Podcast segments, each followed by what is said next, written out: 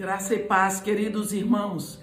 Eu os convido neste momento a uma breve meditação em um versículo. Está escrito no primeiro livro dos Reis, no capítulo 17. Primeiro livro dos Reis, capítulo 17.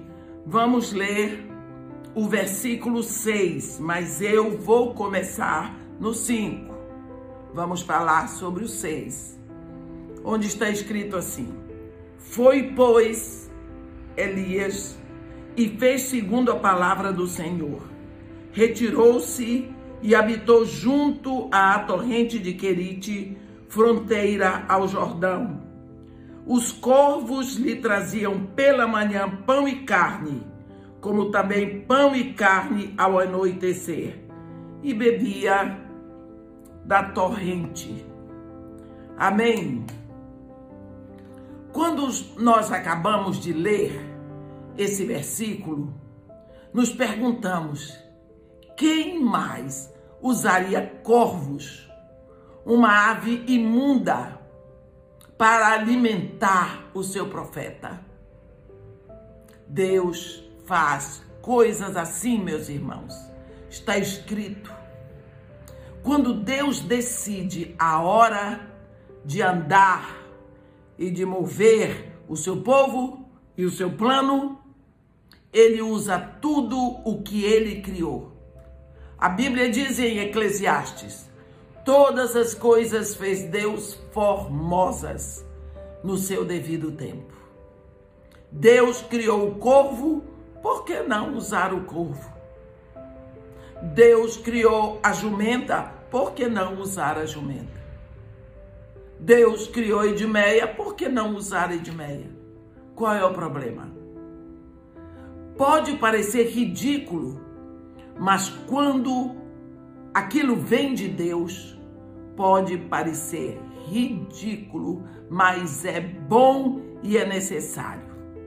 Evitar esses passos pode ser prejuízo porque nós estaremos seguramente bloqueando as bênçãos que Deus quer derramar através de tudo aquilo. A tendência que temos em alienar certas pessoas que nos incomodam pode ser muito ruim. Nada deve ter incomodado mais o profeta Elias do que corvos trazendo no bico, babando pão e água, pão e carne. Assim, talvez, talvez nos sintamos incomodados com a companhia de algumas pessoas.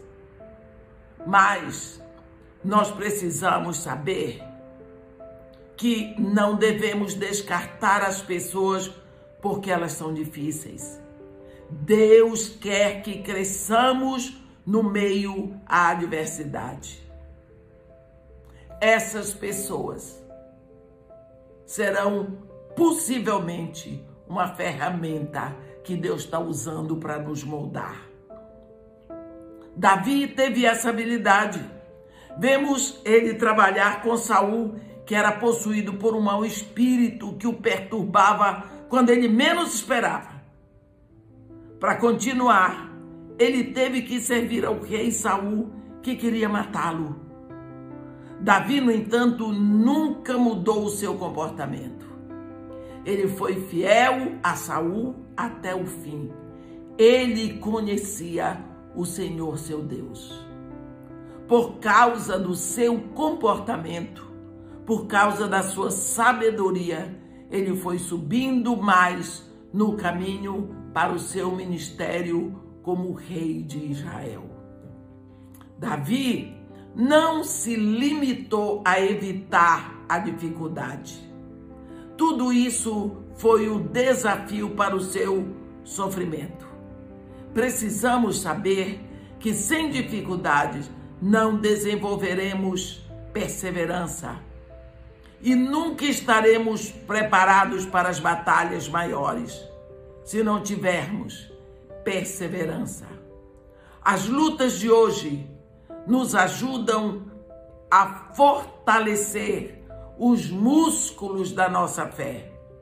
a pessoa mais difícil da sua vida, hoje, pode ser o desafio que trará para você o sucesso que você quer para o amanhã.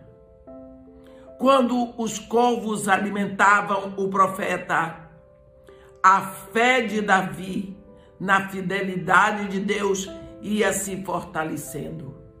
Porque corvo é uma ave que toma a comida do bico do filho quando o filho está faminto.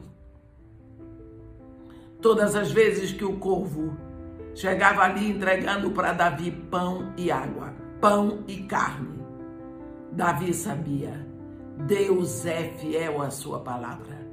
Ele disse que os corvos trariam comida. Só Deus para fazer corvo entregar comida. Portanto, à medida que ele se incomodava com a presença dos corvos, a fé na fidelidade de Deus continuava, aumentava, se robustecia. Querite, meus irmãos, significa lugar de aliança, lugar de fidelidade. Amém. Que Deus nos abençoe e nos guarde. Faça resplandecer seu rosto sobre nós e tenha misericórdia de todos nós. Amém.